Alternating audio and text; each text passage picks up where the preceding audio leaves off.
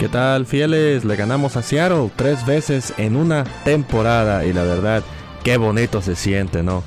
Aquí andamos analizando lo que fue la victoria en Seattle, ya analizando a nuestro próximo rival en la ronda divisional será más después en la semana un poco diferente a lo que los tengo acostumbrados me dejan saber por favor si les gusta mejor este formato y déjenme saber qué piensan del podcast también. Ahí en Instagram y en Twitter como Enrique Zárate Jr. para que me dejen saber lo que piensan de este podcast, lo que podemos mejorar. Siempre estoy dispuesto a escucharlos. El partido contra Seattle fue como se esperaba.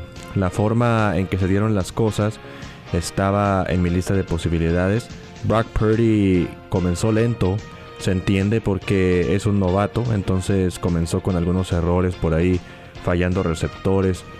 Pero en la segunda mitad entró en ritmo y tomó las riendas del juego como el Brock al que estamos acostumbrados. Y ahora ya se quita de encima la presión de su primer juego de playoffs, entonces es, es muy importante. Y vamos a ver su progresión el siguiente fin de semana en la ronda divisional que volverá a ser en Levi Stadium para la fortuna de Brock. Está garantizado otro partido en casa en playoffs para que por lo menos esté jugando frente a su gente, con el apoyo de su gente, para que se sienta más cómodo el mariscal novato Brock Purdy. Purdy terminó 18 de 30 para 332 yardas, 3 touchdowns y un rating de 131.5 además cuatro acarreos para 16 yardas y un touchdown. Se unió a Bob Lee como los únicos mariscales drafteados en la última ronda en ganar un juego de playoffs. Con esas 332 yardas por aire, tomó el tercer lugar en la historia de la franquicia por más cantidad de yardas en un juego de playoffs. Por encima de, él solamente está Joe Montana en, en segundo lugar con 347 yardas. Eso lo hizo Joe el 8 de enero de 1984 de visita en Washington para el juego de campeonato del NFC. Y Joe Montana también es el primer lugar con 357 yardas el 22 de enero de 1989 frente a los Bengals en el Super Bowl 23. Debajo de él está Jeff García y de hecho está empatado también con Joe Montana por el cuarto lugar con 331 yardas. Jeff García lo hizo el 5 de enero del 2003 contra los Giants en la ronda de comodín y Joe Montana lo hizo el 20 de enero de 1985 frente a Miami en el Super Bowl 19. Además, se convirtió en solo el séptimo mariscal novato en ganar un juego de playoffs desde 1970.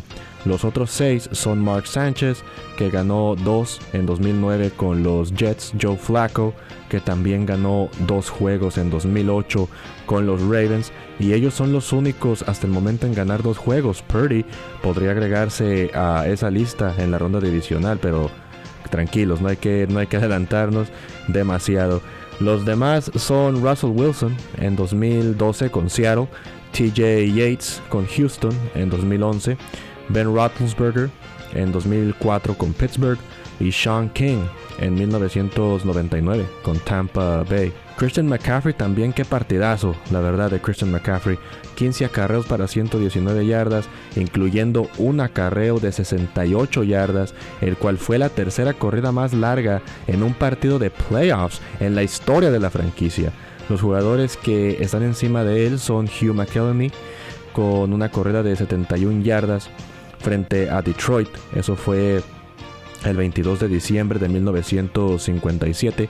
En ese tiempo se le llamaba el Western Conference Playoff Game. McElhenney está en segundo lugar. En primero está Roger Craig con una corrida de 80 yardas contra Minnesota el 8 de enero de 1989 en la ronda divisional del NFC. ¿Todavía creen que los 49ers demasiado, dieron demasiado por, por McCaffrey? Eh, esa es una pregunta que tengo la verdad para toda la gente que decía que los 49ers dieron demasiado, que de hecho en algunas partes nos dieron un grado de una C. La verdad, en mi opinión, y creo que la de muchos ya a este punto, este ha sido el mejor movimiento del año con todo lo que Christian ha aportado al equipo de San Francisco. Hay un antes y un después de Christian McCaffrey, en verdad lo creo. Y agregándolo a esta ofensiva de Kyle Shanahan ha sido especial. Debo Samuel es otro que tuvo un juego increíble. 6 recepciones para 133 yardas con una de 74 yardas y un touchdown. También 3 acarreos para 32 yardas. Su recepción de 74 yardas fue la segunda más larga en un juego de playoffs en la historia de la franquicia. El primer lugar le pertenece a Terrell Owens, que tuvo una de 76 yardas el 5 de enero del 2003 contra los Giants en la ronda de comodín. Debo es el primer receptor de los 49ers en tener un juego de más de 100 yardas de recepción desde que lo hizo Anquan Bolden el 12 de enero del 2014 cuando tuvo 136 yardas de visita en Carolina. Gran juego para Debo Samuel que de hecho eh, está regresando de una lesión, jugó un poco contra los Cardenales para entrar nada más en ritmo y aquí nos demuestra que ya recuperó su ritmo Divo Samuel con este partidazo, la verdad. Creo que le ha ayudado a Divo Samuel también el hecho de que Brock Purdy puede explotarlo más en el juego aéreo. Miramos mucho de eso. Sus seis recepciones para 133 yardas, una de 74 yardas, es lo que nos indica. Un juego con muchos datos interesantes, sin duda, pero ahora vamos a analizar y a recapitular lo que fue este juego de ronda de comodín.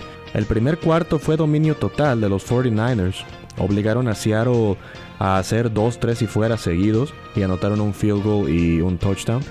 Lo único malo de esto es que las series no fueron particularmente largas, entonces la defensa de San Francisco no tuvo mucho tiempo de descansar. Eso causa que después Seattle tenga una serie larga donde establece el juego terrestre y Gino Smith gana en confianza al comenzar el segundo cuarto, Seattle arranca con una serie de 14 jugadas donde avanzan 78 yardas y toman 6.57 del reloj para anotar su primer touchdown. San Francisco responde con una serie buena de 9 jugadas, avanzan 60 yardas, pero son limitados a un gol de campo. Seattle responde con otro touchdown y pues se van arriba 14 a 13.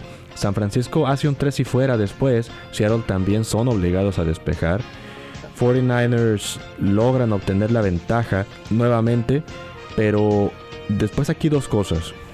Ya quedaban como unos 9 segundos más o menos. Primero, eligen ir con la patada corta, que para mí fue un error, porque le dan un gran lugar en el campo a Seattle para iniciar su ataque.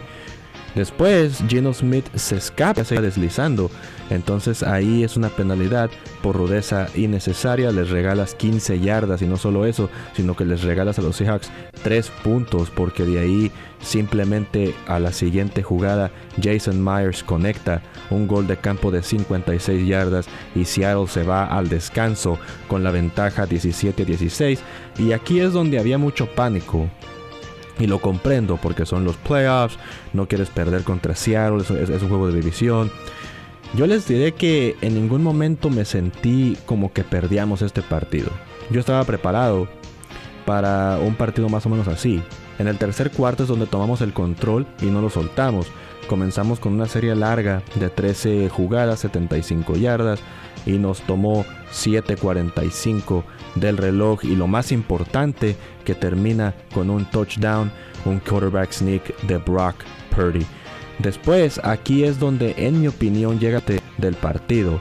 Austin Blythe se lesiona y entra Kyle Fuller por unas jugadas y dos jugadas después, literalmente, viene el sack de Charles Omenihu, provoca el fumble de Gino Smith y es recuperado por Nick Bosa, tomando la ventaja de la situación y después sellando todo con broche de oro, dando un golpe de autoridad y anotando un touchdown. Hacen la conversión de dos puntos y ya de aquí en adelante es todo 49ers.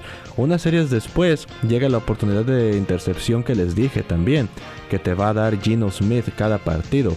Lanza un pase a Tyler Lockett, pero no le pone suficiente fuerza y entonces Lenore se puede anticipar muy bien y le gana el balón a Lockett para su primer intercepción de su carrera en playoffs. Muchas felicidades a Diamador Lenore. Ya después anotan un touchdown contra nuestras defensas sin titulares, pero a ese punto ya estaba liquidado todo. Yo se los dije, estos Seahawks no eran los Rams del año pasado, simplemente no lo eran. En cuestión de matchups, no eran un buen matchup contra nosotros como eran los Rams del año pasado. Y eso quedó muy en claro en la segunda mitad. La segunda mitad fue todo 49ers aprovechando cada mismatch a la perfección. Yo creo que algo de eso tuvo que ver lo que hicieron enojar a Divo Samuel ahí con la jugada sucia que le hicieron donde le jalan la pierna. Yo creo que ahí es donde, donde en realidad se encendió el equipo. El mismo Nick Bosa lo mencionó, varios jugadores lo mencionaron. Entonces ahí fue donde estuvo el error de, de los Seahawks. Shanahan dijo en la conferencia después del partido que no hubo lesiones, que eso es lo importante. Jawan Jennings tuvo molestias en el tobillo, pero regresó. Ebukam también tuvo molestias en el tobillo. Él no regresó, pero Shanahan dice que si se hubiera necesitado, probablemente sí hubiera regresado Ebukam.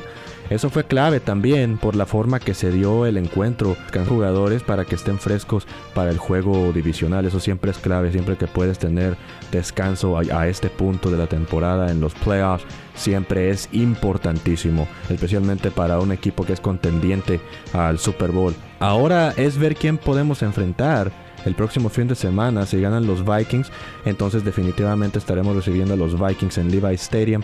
Si pierden los Vikings, entonces recibimos al ganador contra Tampa Bay. De cualquier forma será muy difícil con cualquiera de esos tres equipos, pero la forma en que lo veo es que los Vikings son el equipo más accesible, o no más accesible, pero diré el que más nos conviene, con excepción obviamente de los Giants. Los Vikings simplemente no se han visto contundentes. Se merecen su respeto y han hecho una buena temporada y sin duda te pueden ganar. Pero por la forma en que han ido sus partidos y por lo que he visto, no son tan poderosos como los pintan. Además, si avanzan los Vikings, Filadelfia iría contra el ganador de Tampa Bay y Dallas. Y esos dos, en mi opinión, tienen más posibilidades de vencer a los Eagles que los Giants. Porque los Giants definitivamente si ellos ganaran, ellos irían con los Eagles, solamente pueden jugar contra los Eagles. Pero si va a Tampa Bay o Dallas, ellos tienen mayores posibilidades de ganar a Filadelfia, de ganarle a Filadelfia, perdón. Lo cual significaría que estando los 49ers estarían en casa para el juego de campeonato también si es que ellos vencen a los vikingos en esa situación que estoy pintando.